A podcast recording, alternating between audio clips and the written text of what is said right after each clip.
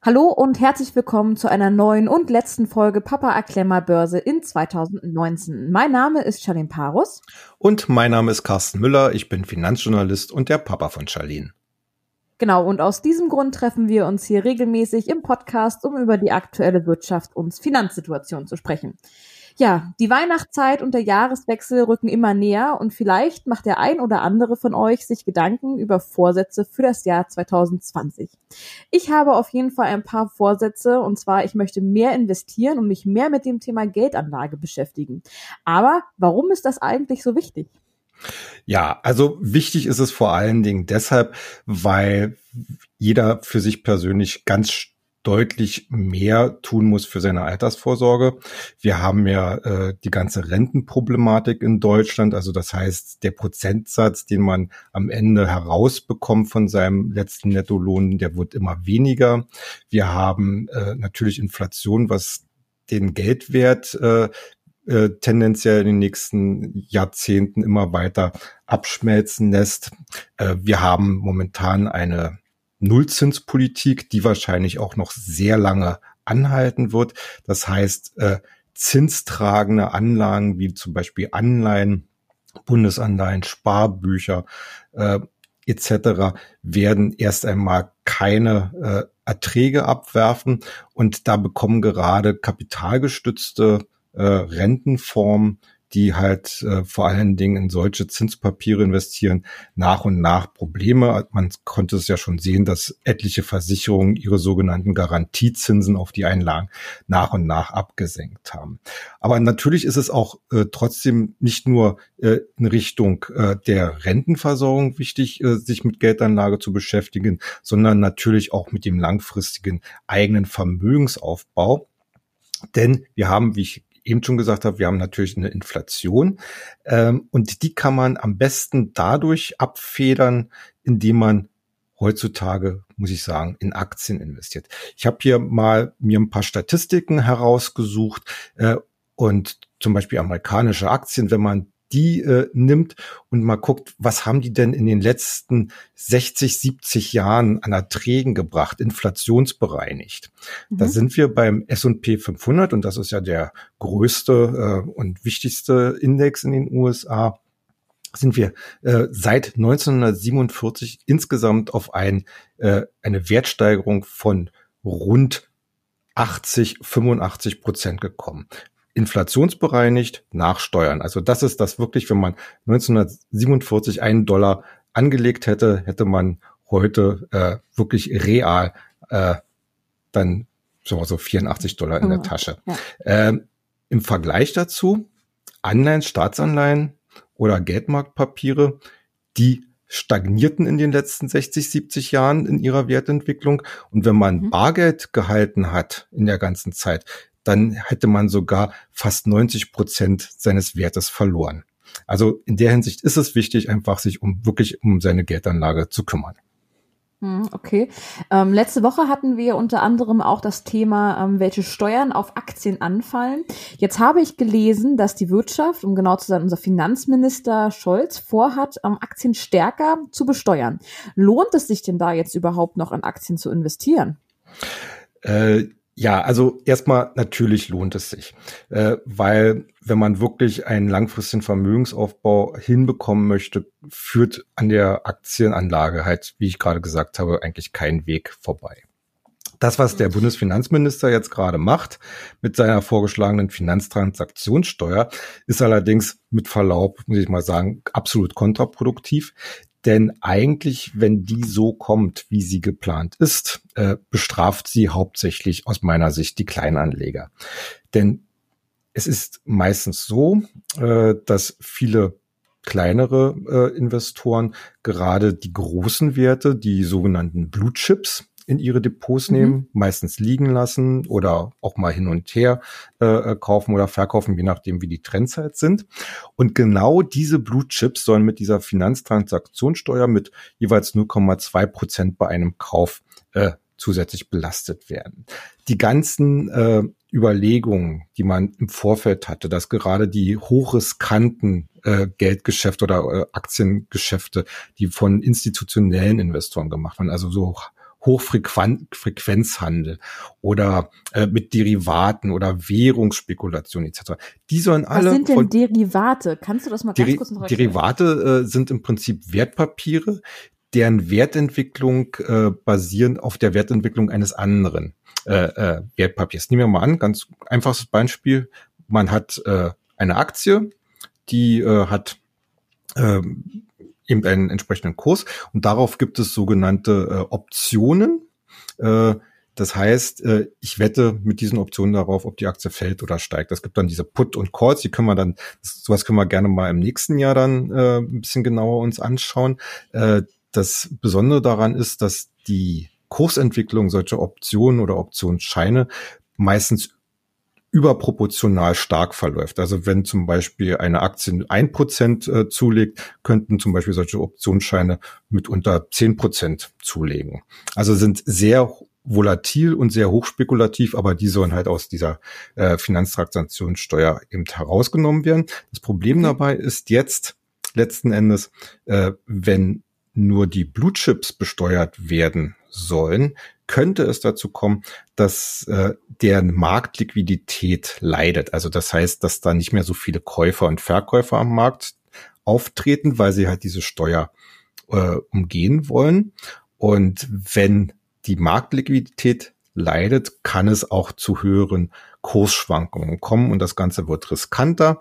Und in der äh, längerfristigen Betrachtung ist es natürlich auch so, wer hier als aktiver Anleger unterwegs ist, der wird dann entsprechend auch höhere Kosten zu tragen haben mit ungewissem Ausgang.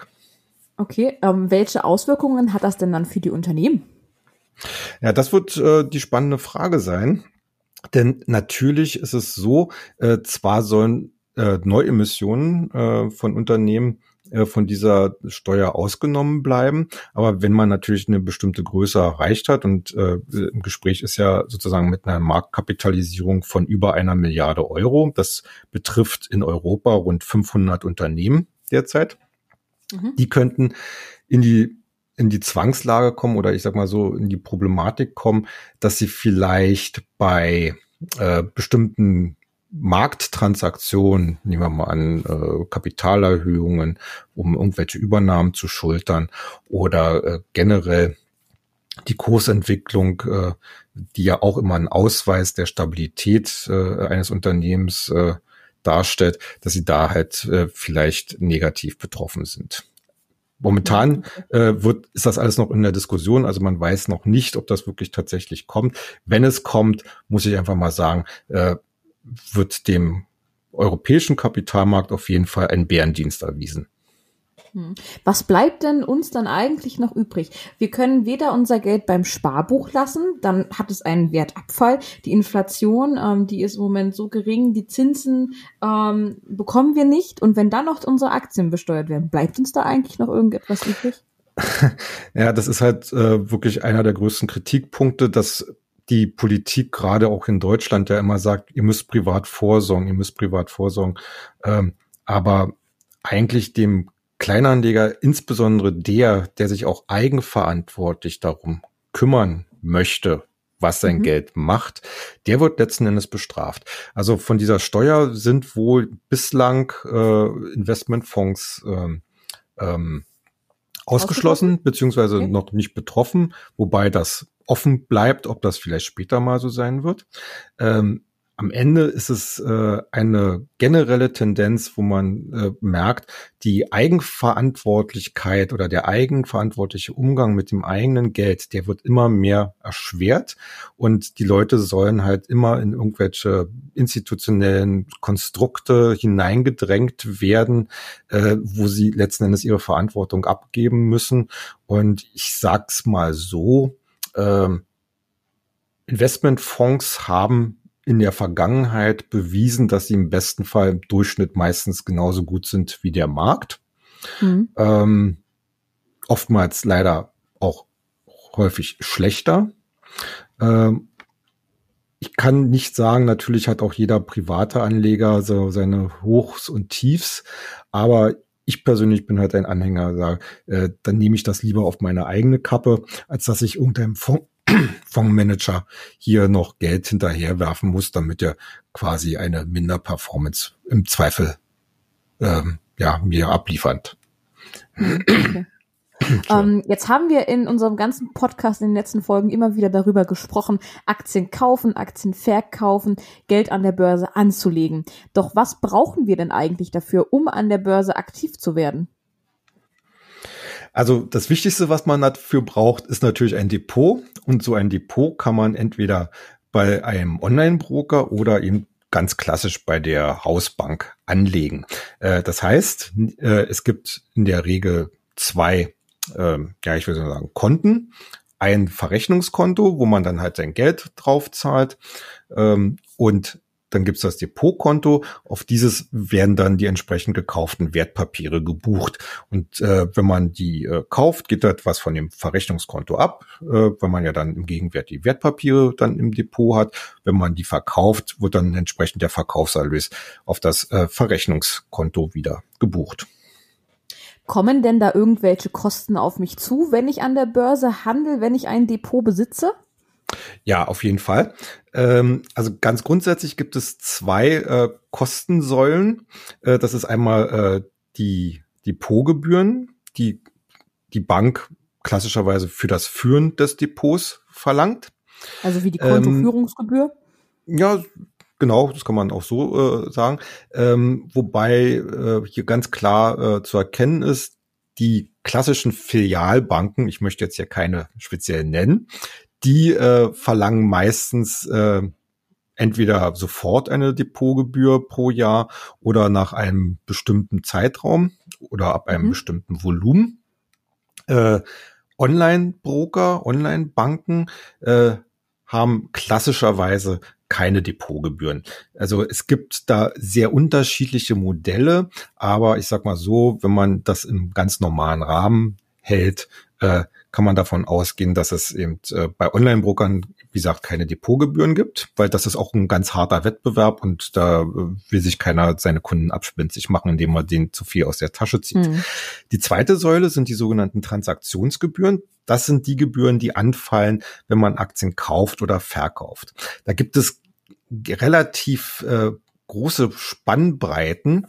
Ähm, meistens äh, gibt also viele Online-Broker vor allen Dingen, ähm, haben Festpreise, also pro Trade, also mhm. pro Handel. Ähm, Filialbanken äh, hängen das oftmals an das äh, Volumen eines, äh, eines Handelsgeschäftes.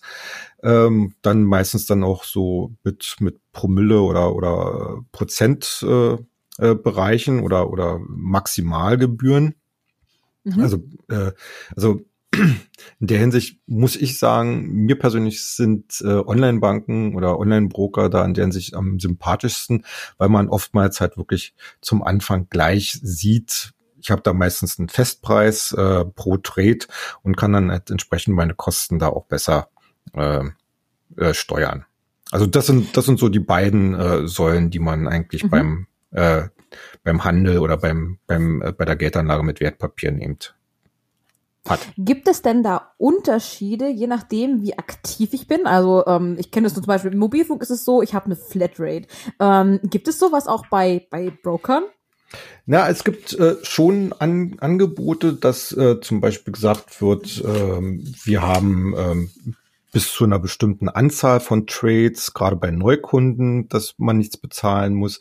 Es gibt immer wieder äh, Werbeaktionen, äh, dass man zum Beispiel bei speziellen ähm, ja, äh, Produkten von einem speziellen Anbieter, vor allen Dingen von irgendwelchen Investmentbanken oder die Zertifikate zum Beispiel ausgeben, äh, dass man dann nur äh, verringerte beziehungsweise keine äh, Kosten äh, hat. Ähm, da muss man schon sich ein bisschen die Arbeit machen, die einzelnen Angebote zu vergleichen, vor allen Dingen auch, wenn es sich um Werbeangebote handelt, äh, die ja nach einer bestimmten Zeit eben auslaufen. Aber da gibt es halt äh, recht äh, gute Überblicksseiten. Hm. Okay, und wo finde ich denn jetzt nun für mich den besten Broker? Wo sollte ich da hingehen? Ja, also äh, zum Anfang muss man sich natürlich schon klar machen, was will ich, wie aktiv möchte ich sein. Ähm, es gibt ja sicherlich so die einen oder anderen, die wollen einfach mal jetzt ein paar Aktien kaufen und dann erstmal liegen lassen und schauen, wie sich die Sache entwickelt. Äh, da ist es mitunter hm, vielleicht nicht ganz so eine Kostenfrage. Äh, es gibt äh, Leute, die ein bisschen aktiver oder deutlich aktiver werden wollen. Da ist es natürlich ganz wichtig, dass dann die, die reinen Transaktionskosten pro Auftrag äh, möglichst gering sind. Ähm, ich kann da wirklich nur empfehlen, äh, geht ins Internet, äh, googelt, äh, wenn man das so sagen oder oder macht mit äh, mit Bing oder welchem äh, welcher Suchmaschine äh, ihr vertraut einfach mal eine Suchanfrage in Richtung äh, die, äh, Vergleich Depotkonten und äh, da kriegt er natürlich dann relativ äh, gute äh, Übersichten, auch was mhm. die einzelnen Transaktionskosten und Depotgebühren angeht. Macht das am besten bei zwei, drei Vergleichsportalen, damit man einen guten Schnitt hat, äh, weil, wie gesagt, die äh, Broker, äh, die stehen im sehr harten Wettbewerb. Da gibt's ganz viele äh, Werbeangebote, gerade für Neukunden.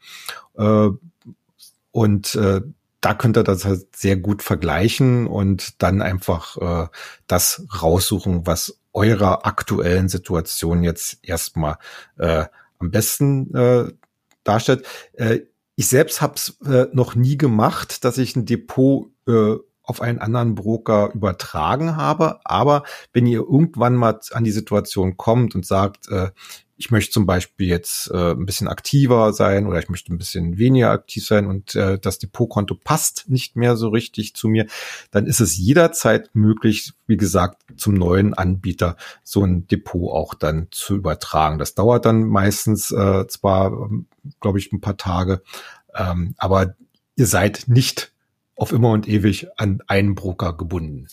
Äh, was, was ganz wichtig ist, vielleicht noch, ähm, wir sind ja in einer sehr technisierten Welt. Also es gibt zwar immer noch so die ganz klassischen Möglichkeiten, zum Beispiel über Telefonorders äh, äh, seine Aufträge, seine Kauf- oder Verkaufsaufträge abzusetzen.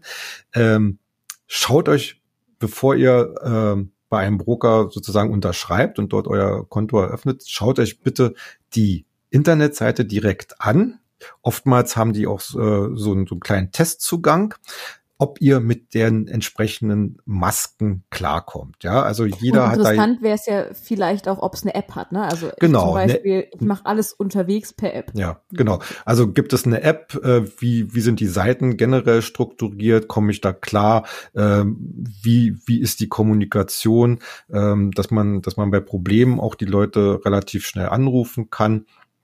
Ähm, wie gesagt, ich möchte jetzt hier heute keine direkte Empfehlung abgeben, ähm, aber äh, da gibt's halt auch schon die eine oder andere äh, Unterschied in der Qualität.